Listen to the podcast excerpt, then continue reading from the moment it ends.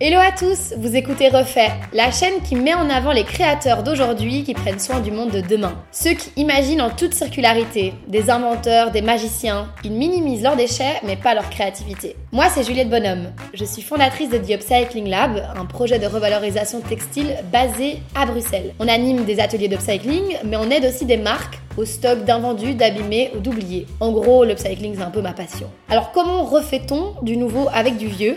C'est ce que ce podcast refait veut prouver à celui qui l'écoute. Qu'aujourd'hui, il est important, voire nécessaire, d'allier créativité et écologie. Donc ensemble, avec des invités hyper inspirants, on va aborder les enjeux de la mode de demain et on espère aussi inspirer des auditeurs qui ont envie d'entreprendre un impact positif.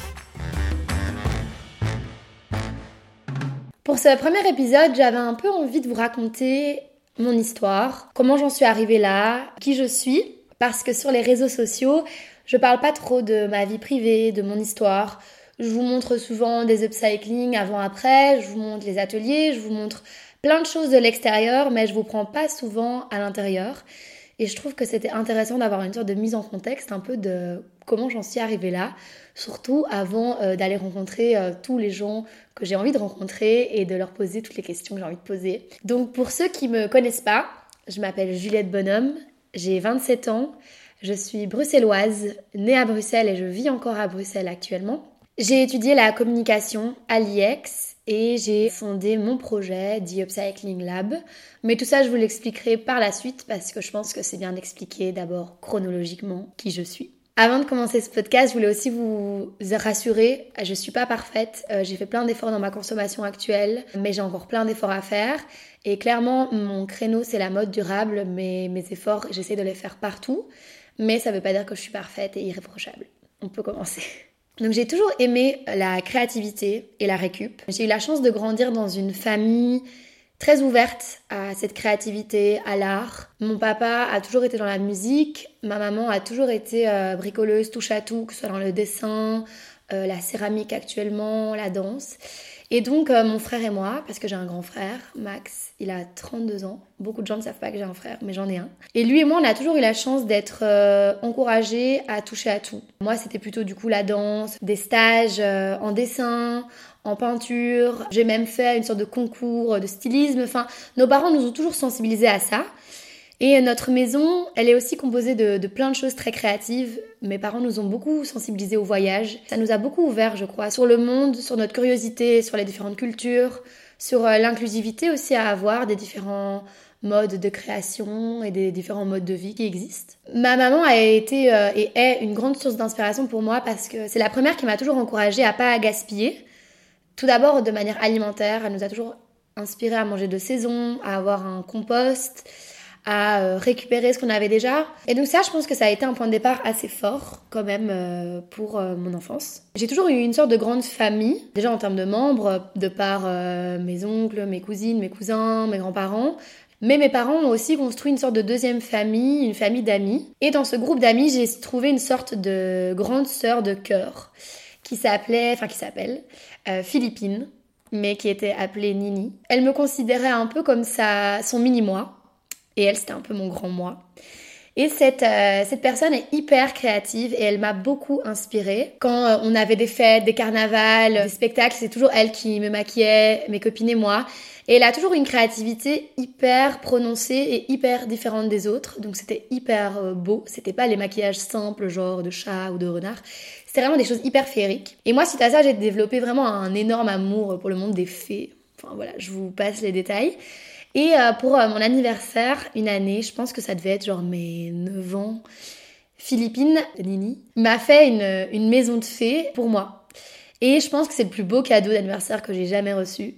Parce qu'en fait, c'était une maison de fées faite 100% à base de récup. Genre, elle avait utilisé des boîtes en, des boîtes à chaussures. Tous les éléments de la maison de fées, ils étaient faits en récup. Genre, les, les petits tabourets, c'était des bouchons de champagne. Les petites tables, elles les avaient créées à base de, de petits bouts de bois. Enfin, voilà, c'était hyper beau. C'était que de la récup. Et moi, je trouvais ça juste magique. Et donc, je pense que ça a été un peu mon introduction à l'upcycling, sans savoir que c'était de l'upcycling. Et ensuite, euh, j'ai continué à me développer en grandissant, en créant. Et euh, j'ai effectué mon premier upcycling.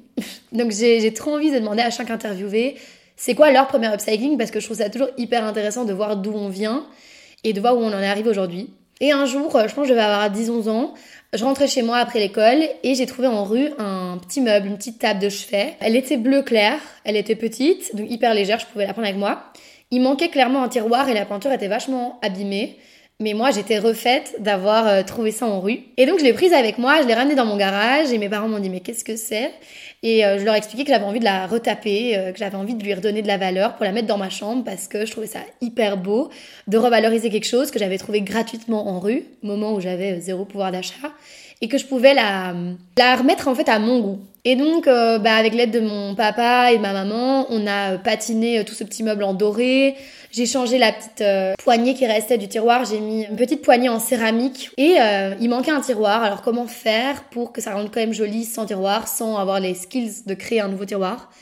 Eh bien, j'ai pris une petite plaque de carton et j'ai fait un collage. Parce qu'à ce moment-là, c'était le kiff total des collages. Et j'ai fait un collage avec toutes des choses que j'aimais, des couleurs et tout.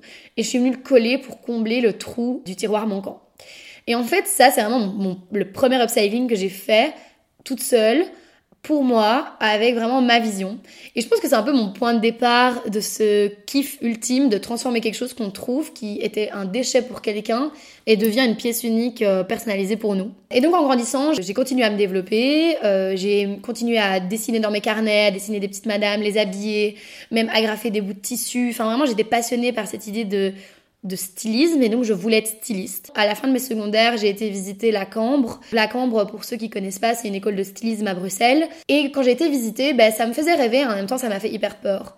Parce qu'on m'a clairement expliqué que il y en a un sur mille qui perce et qui devient vraiment connu. À cette époque-là, c'était pas aussi, on va dire, accessible que maintenant de lancer une marque, d'être connu juste pour son talent grâce aux réseaux sociaux, ça n'existait pas. Et donc on m'a dit, ben, soit tu as de la chance, tu es euh, le one in a million, mais clairement je me sentais pas du tout ce one in a million. Et je pense qu'à partir de ce moment-là, j'ai vraiment mis mon rêve d'être styliste dans une boîte que j'ai fermée à clé, j'ai jeté la clé, j'ai jeté la boîte. Et euh, je me suis dit, bon, bah, qu'est-ce que je vais faire alors? Et euh, mon père connaissait l'IEX, c'est une école de communication à Bruxelles. On a été la visiter et clairement, j'y allais sans du tout savoir quel master j'allais prendre, qu'est-ce que j'allais faire, mais je me suis dit, on touche un peu à tout là-bas la communication, ça me parle, donc euh, je vais me le tenter. Et en fait, euh, j'ai mis le côté créativité de côté. Je suis restée en fait sur le banc de la consommation et j'ai dit adieu à la création. Je suis devenue euh, totalement accro à cette fast fashion qui me permettait d'être encore à la mode, qui me permettait de, de suivre les tendances pour un prix vraiment pas cher. Et je me suis réfugiée là-dedans et en fait ça venait clairement combler, je pense, le fait que je pouvais pas créer, que je pouvais pas participer à créer ces tendances. Du coup, je les consommais. Et donc, je suis devenue fast fashion addict, on peut dire ça comme ça. Ça avait commencé, je pense, vers mes 16-17 ans et ça a continué, je pense, jusque mes mes 22 ans. Et clairement, bah, samedi, c'était mon jour préféré pour aller faire les, magasins. Les soldes, c'était mon meilleur moment de l'année. Zara et H&M, c'était mes temples de prière. Enfin, tout ce que tu veux. Et en fait, j'étais consciente que cette mode n'était pas éthique. Je le savais déjà. C'était un peu acté, je trouve, euh, à cette euh, période-là. On savait que les baskets Nike, Adidas, elles étaient créées à l'autre bout de la planète par des gens pas très majeurs, pas très bien payés, dans de pas très bonnes conditions. Tout le monde le savait un peu, mais c'était pas comme maintenant un fait qui est vraiment horrible. C'était, on le savait, mais voilà, on fermait un peu les yeux dessus parce qu'en fait, bah, personne n'y faisait attention. Puis il y a eu des catastrophes petit à petit, genre le Rana Plaza, une usine au Bangladesh, euh, une usine textile s'est effondrée parce qu'il y avait tellement de travailleurs, le bâtiment était beaucoup trop surchargé de personnes, il n'était pas du tout agréé pour recevoir autant de personnes et en fait il s'est effondré et c'est une des premières catastrophes euh, qui illustre un peu l'empire de la fast fashion et son désastre. Et clairement, bah, ça m'a marqué parce que ben en fait c'était des, des, ouvriers textiles de marque qu'on consomme encore aujourd'hui. C'était genre Mango, Benetton etc et donc petit à petit en grandissant je continue à consommer cette fast fashion à vraiment euh, la kiffer à acheter tout à petit prix. Mais je sais quand même que c'est pas dingue je consomme tellement cette fast fashion que je me dis ok euh, pourquoi pas être blogueuse? Et je commence à me dire ok je vais avoir un blog il va s'appeler Your Look. Je vais aller en rue rencontrer des gens faire des photos de leur style mais aussi faire des photos de mes looks et euh, promouvoir les dernières tendances et dire aux gens où est-ce qu'ils peuvent euh, se procurer les pièces pour être aux tendances mais version pas chères et fast fashion. Et je fais un, un, template sur Wix genre hyper original genre le blog en marbre l'écriture dorée à la main vous voyez le style et euh, je commence à, montrer ce template à mes parents, à mes copines, à mon copain de l'époque. et je sais pas pourquoi j'arrive pas à le publier. Je fais une présentation un peu finale à mon copain de l'époque de voilà ce que j'ai envie de faire, je pense que je vais le publier et il me dit bah oui, vas-y, enfin vraiment ça peut être trop chouette. Et là en fait, au moment où je lui montre et que ça pourrait devenir vraiment quelque chose de concret, ce blocage me revient vraiment en pleine face et je commence à pleurer. Et lui, il comprend pas du tout ce qui se passe. Et moi, je comprends. En fait, j'étais arrivée à un, point où ma surconsommation avait atteint le sommet. Et euh, consommer cette fast fashion, c'était une chose, mais euh, le promouvoir, la promouvoir, dire aux gens d'acheter des choses dont ils n'ont pas besoin, faites à l'autre bout de la planète par des gens dans des conditions misérables, c'était le pas de trop. Et donc en fait, à partir de ce moment-là, de nouveau, j'ai mis l'idée du blog dans une boîte fermée à double tour, mais c'est là c'était une bonne boîte, je pense, et je l'ai jetée. Je me suis dit, ok, ça te met dans des états pareils de promouvoir la fast fashion, alors arrête de la consommer et réfléchis à une façon bah, de, faire différemment, de faire mieux. Donc, euh, je devais faire mon stage à ce moment-là de l'IEX de dernière année. Je cherche un stage dans une marque éthique. Et une amie me dit, bah écoute, moi j'ai postulé chez Casidomi, où elle a été prise, petit clin d'œil. Et euh, elle me dit, mais j'ai pas postulé, il y avait une ASBL qui me tentait trop, qui s'appelle The Lemon Spoon, ça avait l'air hyper chouette, mais moi j'ai pas postulé, mais vas-y. Donc je commence à regarder le site de The Lemon Spoon. Et je vois vraiment un site qui me parle trop, lancé par une nana qui a l'air hyper inspirante, qui en fait regroupe plein de marques durables d'une manière hyper chouette, hyper tendance, hyper accessible, qui donne trop envie. Et clairement, je me dis, ok, euh, ce stade-là, il a l'air trop bien. Donc je croise les doigts et les orteils pour, euh, pour que The Lemon Spoon me rappelle. Elle me rappelle. Je fais un entretien. Et elle me dit, bah écoute, c'est trop marrant parce qu'au moment où tu nous envoyé ton CV, c'est à ce moment-là qu'on se disait qu'on avait besoin de quelqu'un. Donc on va te prendre et on va tester. Et donc j'ai fait mon stage là-bas et j'ai énormément appris. Euh, à ce moment-là, j'avais une gourde, j'avais arrêté de manger de la viande, mais je faisais pas grand-chose d'autre. Et en fait, pendant ce stage, je devais rédiger beaucoup d'articles pour alimenter en fait ce blog. C'était une sorte d'annuaire qui regroupait plein de marques dans plein de catégories, mais version vraiment que des marques éthiques. Pour les cosmétiques, pour les vêtements, les chaussures, les sacs, pour même des hôtels, pour des restaurants, tout version éthique, locale, de saison, marque belge, mais aussi marque française, etc. Et donc pour alimenter ce blog, il fallait rédiger des articles pour créer du contenu à valeur ajoutée, style comment faire ses courses en vrac de A à Z, comment euh, se tourner vers euh, des cosmétiques plus naturels, euh, c'est quoi les plus chouettes friperies de Bruxelles. Et donc moi je me retrouvais toute la journée à écrire des articles pour dire aux gens comment mieux consommer et je me suis dit bah de nouveau cette idée d'alignement est revenue en mode qui suis-je pour dire aux gens comment consommer si même moi je fais pas ça? Donc là, en février, dans ma dernière année de, de l'IEX, et quand je commence ce stage, je me dis, ok, je change ma consommation. J'arrête de consommer des produits de grande distribution en termes de cosmétiques. J'ai envie d'acheter des cosmétiques locaux, euh, sans trop de produits chimiques, avec un emballage minime. Je veux plus faire mes courses au supermarché lambda, vraiment euh, soutenir des grosses des gros piliers de la surconsommation et de l'industrie alimentaire. J'ai envie de me retourner vers des, agriculteurs, des producteurs locaux. Et je ne veux plus du coup acheter de vêtements en fast fashion. Donc la cosmétique et l'alimentaire m'ont mis quand même du temps à faire un changement. Donc on commence par faire nos courses au marché, aux petits magasins euh, locaux de, de Jette, la commune où j'habitais euh, euh, à Bruxelles.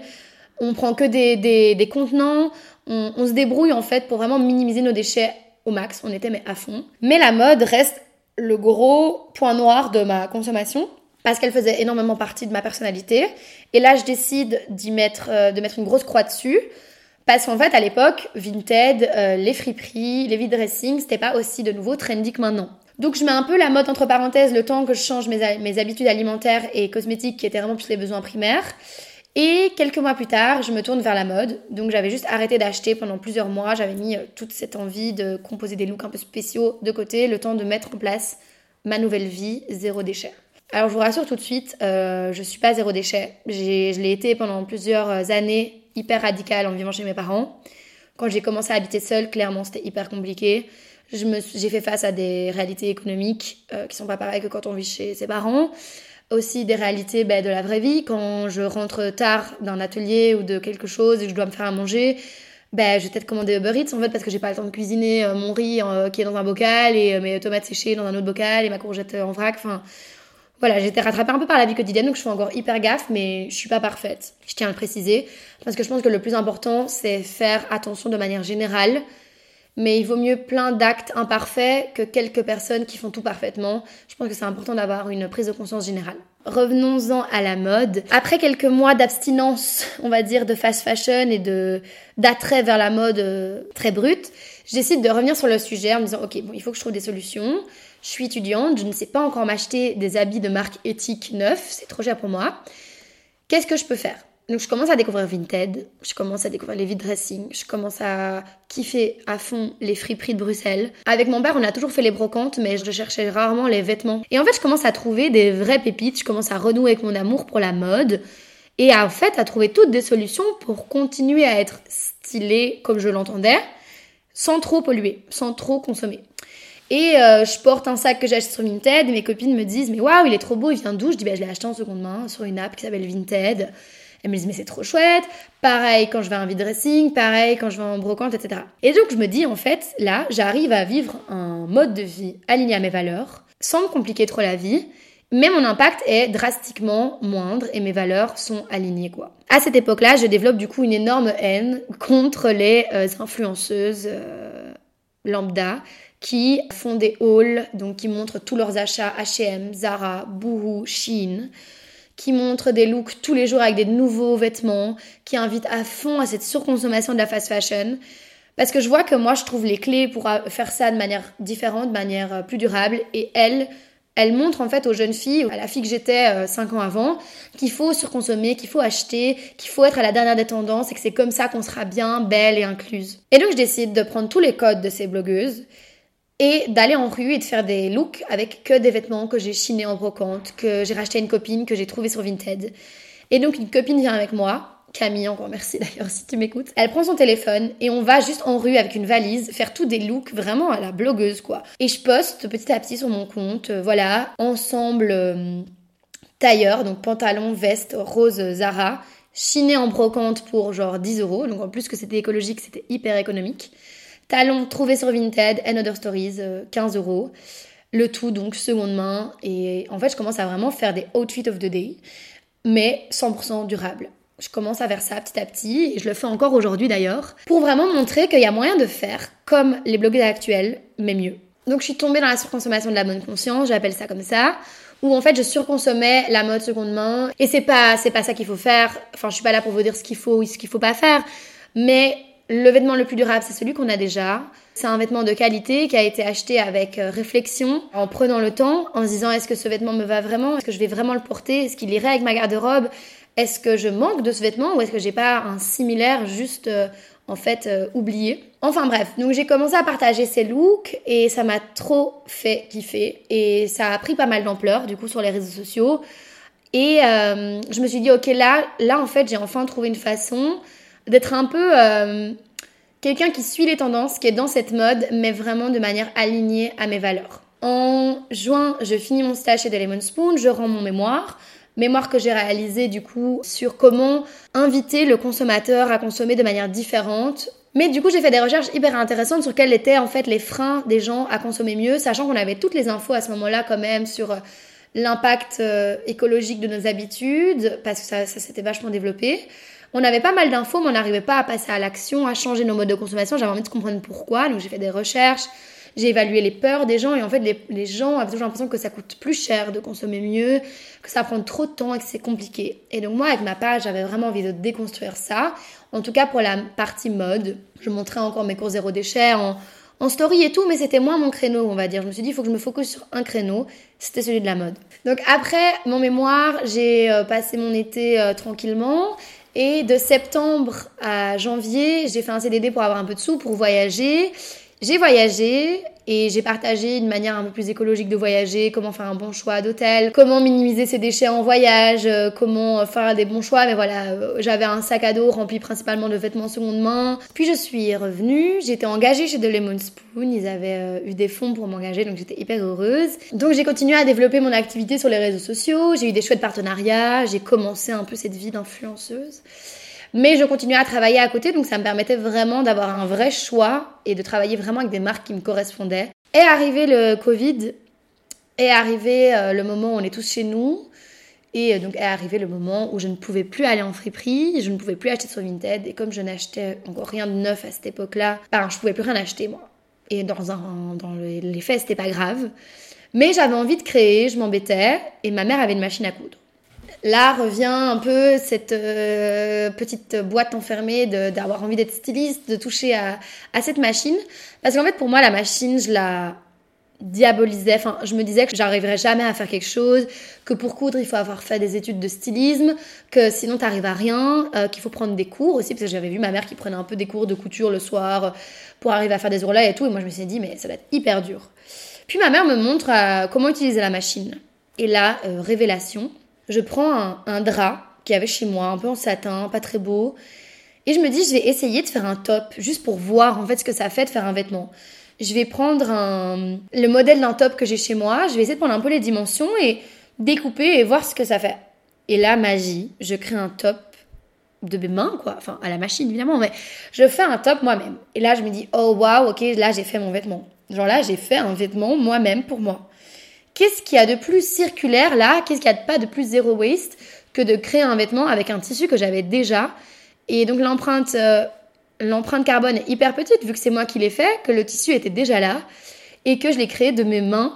Et la valeur qu'il prend aussi est genre, euh, mais euh, incroyable vu que je l'ai fait de, mes propres mains. Et donc je partage sur les réseaux sociaux juste qu'à partir d'un vieux drap, j'ai fait un top. Et là, je vois que les gens sont hyper curieux, hyper impressionnés, même moi, je suis hyper impressionnée. Et je commence du coup à récupérer d'autres draps qu'on n'utilisait pas. Des copines m'en donnent dans toutes les conditions sanitaires euh, légales du moment. Et je crée euh, des petites choses comme ça pour moi. Une jupe portefeuille, un autre top, je teste des techniques.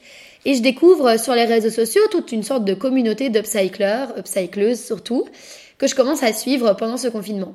Et là, je commence à créer, créer, genre, je vois pas les heures passer, genre, ça me fait, mais tellement kiffer, en fait, de trouver, enfin, un champ d'action dans lequel je suis créative et zéro déchet. Je crée avec des matières qui existent déjà. Je crée ce que j'ai envie les gens aiment trop. Je trouve que ça donne hyper bien et je suis trop fière en fait. Et je me dis waouh, là j'ai l'impression d'avoir trouvé là ce, que, ce qui m'anime, mais vraiment. Et donc je commence à partager ça sur les réseaux sociaux. Je partage les avant-après, une vieille nappe qui devient un top, une vieille jupe qui devient un ensemble, jupe courte, un petit top, etc. Et de plus en plus de personnes me demandent, mais t'as pas envie de faire des tutoriels, etc., pour nous montrer. Et en fait, c'est de là qu'est partie un peu l'idée de pourquoi pas faire des ateliers, en fait, pour montrer aux gens comment ça marche. L'idée, elle est pas venue de moi, c'est un magasin, le Supermarket, un magasin belge qui est génial, qui regroupe plein de marques durables. C'est lancé par trois nanas hyper inspirantes. Elle me propose, euh, en octobre, après le, confinement, de pourquoi pas donner un atelier dans leur magasin pour apprendre à leurs clientes à coudre et en fait, de là est partie cette idée de pourquoi pas faire ça en fait. Pourquoi pas apprendre aux gens à faire comme je fais. Et au fil du temps, je recevais des hyper chouettes propositions comme Oser, un magasin de seconde main à Bruxelles, lancé par euh, Mélissa, que j'adore, qui me dit, ben voilà, euh, j'ai des vêtements euh, seconde main que j'arrive plus à vendre dans mon dépôt vente. Est-ce que tu veux pas qu'on les transforme? Et de là, je me dis, mais en fait, ce serait trop chouette d'aider des marques à revaloriser des stocks ou des vêtements qu'ils savent pas vendre. Et donc, c'est comme ça qu'en fait est venue c'est en fait créer toute seule l'offre du projet que, j'ai lancé, The Upcycling Lab. Alors je vous rassure, ça a pris énormément de temps. Après le confinement, je suis encore restée chez The Lemon Spoon. J'ai réfléchi à pourquoi je me lancerais pas, comment je pourrais me lancer, comment je pourrais vivre de cette passion, comment monétiser l'upcycling. J'ai décidé de m'inscrire dans une coopérative qui s'appelle Job Yourself, qui t'aide à te lancer. Sauf que moi j'avais tellement d'idées, j'avais l'influence sur les réseaux sociaux. Pourquoi pas ces ateliers? Pourquoi pas aider des marques à revaloriser des stocks? Pourquoi pas euh, aller euh, faire des interventions aussi? Et donc ça a été hyper dur en fait pour moi de, me lancer parce que j'avais plein d'idées et je voyais pas comment je pouvais en vivre. Et donc j'ai commencé mon chemin euh, chez Job Yourself. J'ai arrêté de travailler chez The Lemon Spoon et en février de l'année passée, je suis passée en phase de test. Et donc la phase de test, c'est quand ils jugent que tu es assez prête pour tester ton activité, que tu as une petite base de données de clients qui peuvent du coup en fait te prêter un numéro de TVA pour tester ton activité pendant 18 mois. Et là du coup je suis encore là-dedans, je suis bientôt à la fin. Mais en fait ce test m'a permis de, tester plein de choses, littéralement. J'ai pris un atelier, j'ai donné des ateliers. L'idée de partager la passion de The Upcycling Lab et de l'upcycling en général avec des gens, elle me tenait à cœur. Mais clairement, je suis pas youtubeuse, je suis pas assez pro dans le montage vidéo, je suis pas assez assidue. Et les ateliers en vrai, ils me connectent hyper fort aux gens, à l'échange, au, vraiment au toucher en fait. Je suis dans une activité qui est déjà tellement virtuelle de base, j'ai besoin de me lier avec les gens. Donc les ateliers, ça s'est mis un peu comme ça tout seul. un atelier par semaine avec un thème, des bobs, des bananes, des gilets sans manches maintenant. Et puis aussi, j'aime trop me, me, lier avec les jeunes et les jeunes aussi de différents milieux. Et donc, c'est pour ça que actuellement, je suis encore fort dans cette démarche-là. On va donner des ateliers dans des maisons de jeunes des jeunes qui n'ont pas toujours les moyens. Et donc voilà, toute cette histoire pour dire qu'au final, la petite voix à l'intérieur de moi, elle s'était jamais vraiment tue.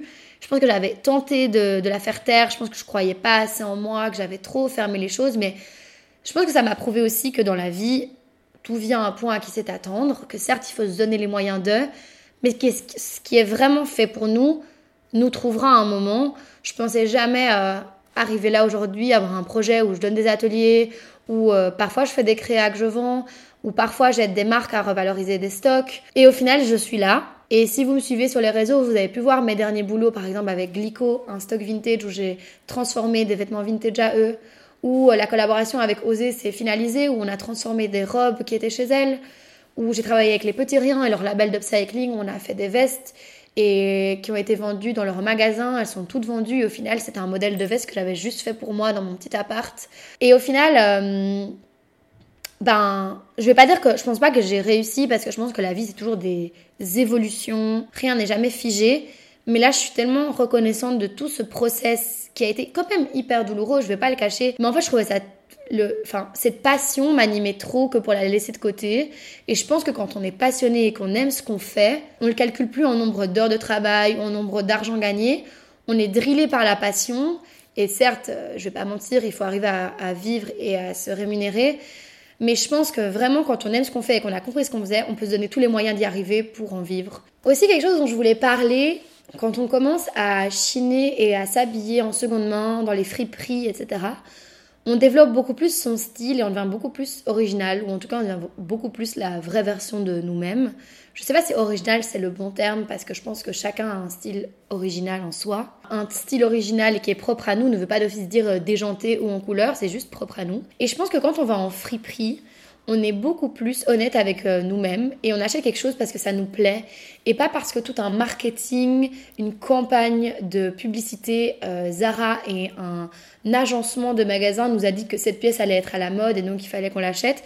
Non, quand on va dans une friperie, on cherche, c'est souvent le bordel, et on cherche une pièce et on va l'acheter parce qu'elle nous parle, elle nous plaît. Et je trouve que ça, c'est hyper important de mettre en avant. C'est que je pense qu'actuellement, beaucoup de gens ont envie d'être eux-mêmes, plus unique, plus d'être plus représenté et que dans les magasins ils se retrouvent pas parce que quelle horreur de voir quelqu'un qui a le même vêtement que soi, de se sentir plus du tout euh, unique, spécial. Avec la seconde main, je trouve qu'on ça permet vraiment de s'affirmer, de faire des choix en pleine conscience parce que nos valeurs, nos goûts, euh, nos attraits nous ont dit ok ça, ça me parle. Et je pense que c'est important euh, en tant qu'en plus jeune aussi, jeune consommateur, de se développer dans cette euh, direction-là. Mais au final, les, les friperies, la mode seconde main, ça touche tout le monde. Avec ma mère maintenant, on fait que les friperies. Mon père aussi essaye à fond, mon copain. Même ma grand-mère maintenant, elle va au petit rien et elle adore, elle me montre ses trouvailles. Donc peu importe euh, votre âge, je pense que ça vous permet juste de vous découvrir et d'assumer qui vous êtes et d'oser être qui vous êtes. Donc si j'avais un conseil à vous donner qui je pense m'aurait beaucoup aidé, en tout cas personnellement, c'est de pas trop réfléchir, de pas trop penser, parce que certes la pensée elle peut faire germer plein d'idées, mais je pense qu'à un moment il faut agir, il faut essayer, il faut tenter, il faut se tromper. Je pense que parfois on est trop paralysé par nos pensées, on n'ose pas, on se convainc qu'on n'est pas assez doué pour ci, pas assez pro là-dedans pour euh, faire quelque chose. Ou quand tu penses trop à une situation, t'es un peu paralysé et tu fais pas ce que t'as envie de faire. Et je pense que il faut y aller et que il y aura toujours des gens qui peuvent faire mieux que toi, mais si là aujourd'hui tu as la possibilité de le faire, essaye et au pire tu te trompes, ben c'est pas grave. Pourquoi du coup euh, ce podcast refait? C'est pour, pour en fait vous inspirer à vous lancer, que ce soit dans l'upcycling ou dans autre chose. C'est pour vous encourager à oser créer aussi. Beaucoup de gens se disent moi je suis pas créative, j'ose pas, c'est pas mon style, je sais pas bien faire. Je pense que tout le monde a une créativité qui peut se développer, peu importe de quelle manière. Et c'est aussi surtout pour vous rappeler qu'on a tous des backgrounds différents, on vient tous d'univers hyper différents, même des études, vous l'entendrez dans plein d'interviews, je pense que vous allez être choqués des, des, parcours de certaines personnes. Et je pense que quand on croit en soi, c'est hyper bateau comme phrase, mais ça mène à beaucoup de choses. Donc euh, refait, c'est vraiment pour aller euh, parler aux gens qui, qui refont du nouveau avec du vieux, qui sont refaits de leur situation actuelle, mais aussi sont des gens qui refont le monde. Et je pense qu'actuellement, on a besoin de des personnes comme ça parce que écologiquement, on peut pas fermer les yeux sur ce qui se passe. Et je pense vraiment intimement que l'art et l'écologie ensemble peuvent apporter beaucoup de poésie et de solutions dans notre vie. Et j'espère qu'en tout cas ça vous plaira. Et moi j'ai hâte de rencontrer toutes ces personnes qui vont vous inspirer, mais qui m'inspirent déjà énormément. Donc je vous remercie d'avoir écouté cet épisode jusqu'au bout, si c'est le cas. N'hésitez pas à me suivre sur les réseaux sociaux pour être à l'affût du prochain épisode et de contenus qui pourraient vous intéresser. Et je voulais évidemment remercier Caro pour le montage de cette audio et vidéo, et aussi Elona qui m'aide au quotidien dans The Upcycling Lab. Et je vous dis à vous, comme quand je termine un voice avec mes copines, bisous